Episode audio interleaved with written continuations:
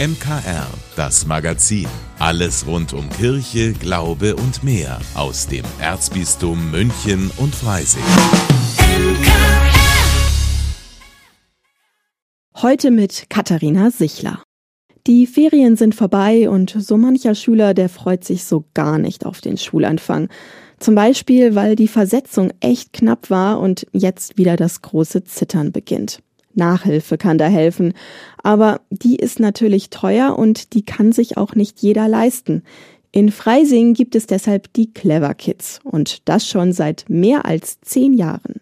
Barbara Schmidt-Medinger leitet das Projekt. Sie bringt auch Kinder und Ehrenamtliche zusammen. Also die Eltern erfahren das oft über irgendwelche Organisationen, dass es hier möglich ist, ähm, unentgeltlich Nachhilfe zu nehmen. Und die rufen hier an und ich bitte sie meistens hierher zu kommen, damit ich sie persönlich kennenlerne. Dann suche ich dementsprechend Ehrenamtliche dazu, genau. Die Hilfe ist aber wirklich nur für Kinder aus finanziell benachteiligten Familien. Wenn die Eltern sich hier vorstellen, dann überprüfe ich anhand von Nachweisen, wie viel die Eltern verdienen. Und je nachdem, wenn sie über eine gewisse Grenze nicht hinauskommen, dann dürfen sie bei uns Nachhilfe nehmen. Seit über zehn Jahren läuft das richtig gut. Markus Schwemmle ist einer der Ehrenamtlichen. Er hat inzwischen einem halben Dutzend Kinder geholfen, den Schulabschluss oder den Übertritt gut zu schaffen. Es macht einfach viel Spaß zu sehen, wie sich die Kinder entwickeln. Und es macht auch viel Freude zu wissen, ach ja, das kann ich dem ja auch noch erklären. Das weiß ich ja sogar noch aus der Schule. Eine Besonderheit des Projekts, es ist eine Kooperation von drei Trägern, der Caritas, dem Kinderschutzbund und der katholischen Jugendfürsorge. Barbara Hölzel von der Caritas meint, das ist ein Teil des Erfolgsrezepts. Ja, das war tatsächlich so, dass die Caritas erstmal für die Räume in erster Linie zuständig war. Der Kinderschutzbund, da war die Anbindung der Ehrenamtlichen und Frau Schmidt-Medinger ist zum Beispiel bei der katholischen Jugendfürsorge angestellt. Und die Organisation und auch die Kosten, die wurden von Beginn an bis jetzt zwischen den Trägern aufgeteilt. Für das neue Schuljahr werden wieder Ehrenamtliche gesucht. Barbara Schmidt-Medinger findet, inhaltlich können das fast alle Erwachsenen leisten. Sie müssen auf jeden Fall Spaß dran haben, mit Kindern zu arbeiten. Sie müssen sich zutrauen, das Fachliche zu vermitteln und einfach regelmäßig das ganze Schuljahr über sich dazu bereit erklären, jede Woche einmal zu kommen. Und damit leisten das Projekt und die Ehrenamtlichen einen tollen Beitrag zur Bildungsgerechtigkeit. Brigitte Strauß für das MKR. Ja, und wenn Sie mehr über das Projekt wissen möchten, dann hören Sie doch mal in die aktuelle Folge von Total Sozial rein. Entweder heute Abend hier im MKR ab 19 Uhr direkt nach dem Gottesdienst oder jederzeit online unter münchner-kirchenradio.de oder überall da, wo es Podcasts gibt. Also ich muss ja sagen, ich mag ja den Klang einer Orgel. Vielleicht auch, weil man das Instrument nicht unbedingt im Alltag so oft hört. Anders am kommenden Sonntag. Da finden bundesweit Orgelkonzerte und Führungen statt. Anlass ist der Deutsche Orgeltag. Bei mir im Studio ist jetzt mein Kollege Maximilian Lemli. Hallo Maxi. Hi Katharina. Du bist ja bei uns in der Redaktion sowas wie der Orgelexperte. Schließlich hast du vor zwei Jahren eine Serie für die Münchner Kirchenzeitung und auch für uns das MKR über bedeutende Orgeln im Erzbistum gemacht. Was ist denn das Besondere an diesem Instrument?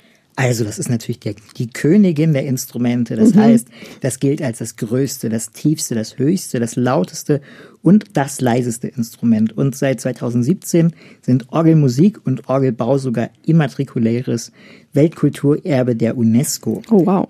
Und du hast ja gerade schon gesagt, ich habe ja vor zwei Jahren auch eine Orgelserie gemacht. Mhm. Und das lag daran, dass es damals das Instrument des Jahres war. Und da bin ich durchs Erzbistum getingelt und habe mir ganz besondere Orgeln angeschaut und den Klang gehört und genossen und mit den Organisten ein Interview geführt.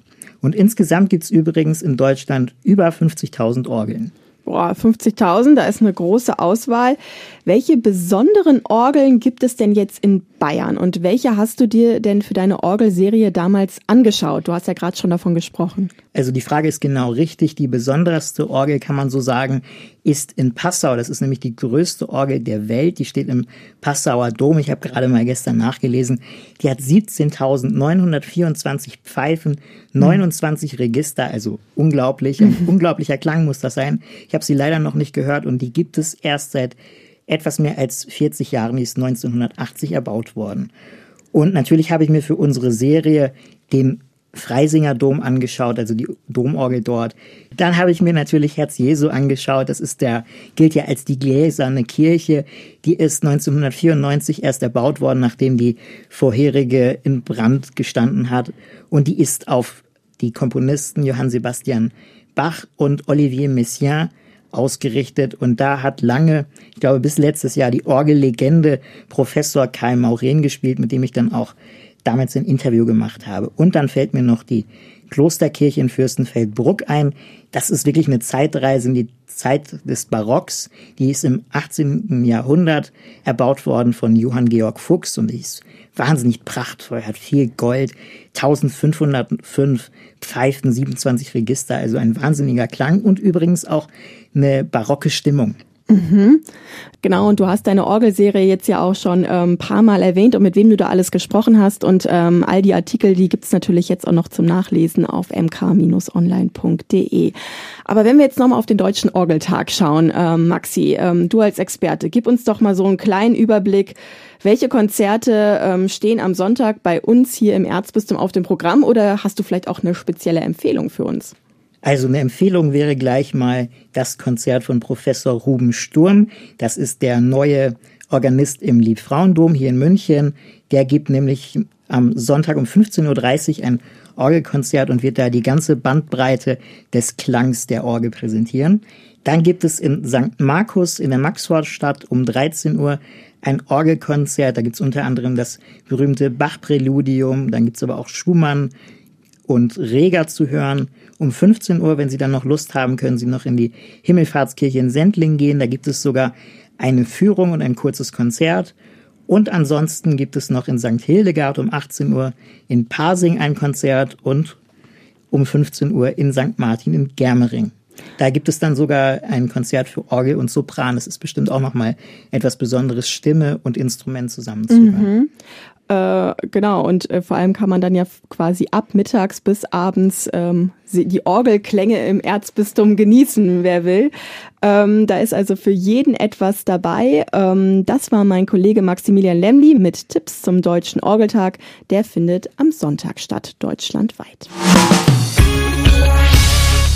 Es ist das letzte Wochenende der Sommerferien und nicht nur für die Schüler geht zurück in den Alltag. Auch für die meisten Berufstätigen geht es spätestens jetzt wieder richtig los. Und Sie kennen vielleicht das Gefühl. Zwei Stunden in der Arbeit und zack, es ist, als hätte es die zwei Wochen Urlaub nie gegeben. Wir haben deshalb bei Reiserückkehrern am Münchner Flughafen nachgefragt, wie nehmen Sie möglichst viel Entspannung aus dem Urlaub zurück in den Arbeitsalltag? An sich durch die Fotoalben stöbern, sich vielleicht da eine Diashow zusammenstellen und die dann den Verwandten zeigen, um die Erinnerung möglichst lebhaft in den Alltag mit zu übernehmen. So viel wie möglich draußen sein. Ich kann das schon mitnehmen, aber das verblasst mit der Zeit schon. Man kann also das Ritual, was man im Urlaub hat, so weitermachen. Zum Beispiel entspannt aufstehen und frühstücken und dann hier halt, wenn das Wetter schön ist, an den See gehen. Ich gehe heute oder morgen gleich angeln. Dann ein bisschen entspannen daheim und dann wieder in die Arbeit. Also ich schaue mir jetzt meine Fotos und Videos an und versuche immer wieder daran zurückzudenken, wenn ich schlecht gelaunt bin. Ich habe mir noch eine Woche Urlaub genommen, dass ich runterkommen kann und nochmal ja, der Alltag dann langsam, langsam kommt. Ja. Eine extra Woche Urlaub, das ist sicherlich die beste Lösung, um nach dem Urlaub entspannt zu bleiben. Aber manchmal reicht auch einfach nur ein Wochenende bei schönem Wetter, so wie das kommende. Wir vom MKR wünschen auf jeden Fall einen schönen Ferienausklang. Als ich auf das Gymnasium kam, gab es zu Beginn einen Gottesdienst und an den erinnere ich mich noch ziemlich gut. Es ging um die Arche Noah und konkret darum, dass wir alle, die jetzt zur Schule gehen, im selben Boot sitzen, auch wenn der eine vielleicht langsamer, der andere schneller, einer klein oder groß ist. Wir waren also nun eine Gemeinschaft, zusammen auf einem Boot der Schule. Auch heute findet in manchen Schulen zum Start ein Gottesdienst statt. Mehr dazu jetzt in unserer Rubrik Stichwort Kirche. Stichwort Kirche. Heute die Schulanfangsgottesdienste, erklärt von Willi Witte. Die Schulanfangsgottesdienste sind für mich immer ein Symbol gewesen, Zeichen für einen Neuanfang, für ein Stück Zukunft, für ein unbeschriebenes Blatt.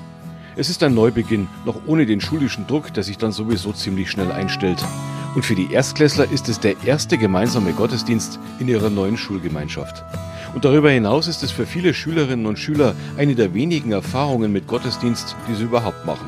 Die Klassen schauen über den Tellerrand auf das Miteinander in der gesamten Schule und oft stellen sich auch die Lehrer vor, die mit dem noch ganz jungen Schuljahr neu dazugekommen sind. Mit diesem Gottesdienst erbitten Schüler und Lehrer den Segen Gottes für den gemeinsamen Start. Segnen heißt ja, jemandem etwas Gutes wünschen und ihm Mut geben. In diesem Fall für die vielen Herausforderungen, die auf Schüler und Lehrer zukommen. In vielen Schulenanfangsgottesdiensten wird inzwischen jeder einzelne Schüler gesegnet. Auf jeden Fall soll dieser Gottesdienst fröhlich, abwechslungsreich und ermutigend sein. Er soll ein roter Faden werden, der alle miteinander durch ein gutes Schuljahr führt. Stichwort Kirche im Münchner Kirchenradio. Von A wie Ambo bis Z wie Ziborium.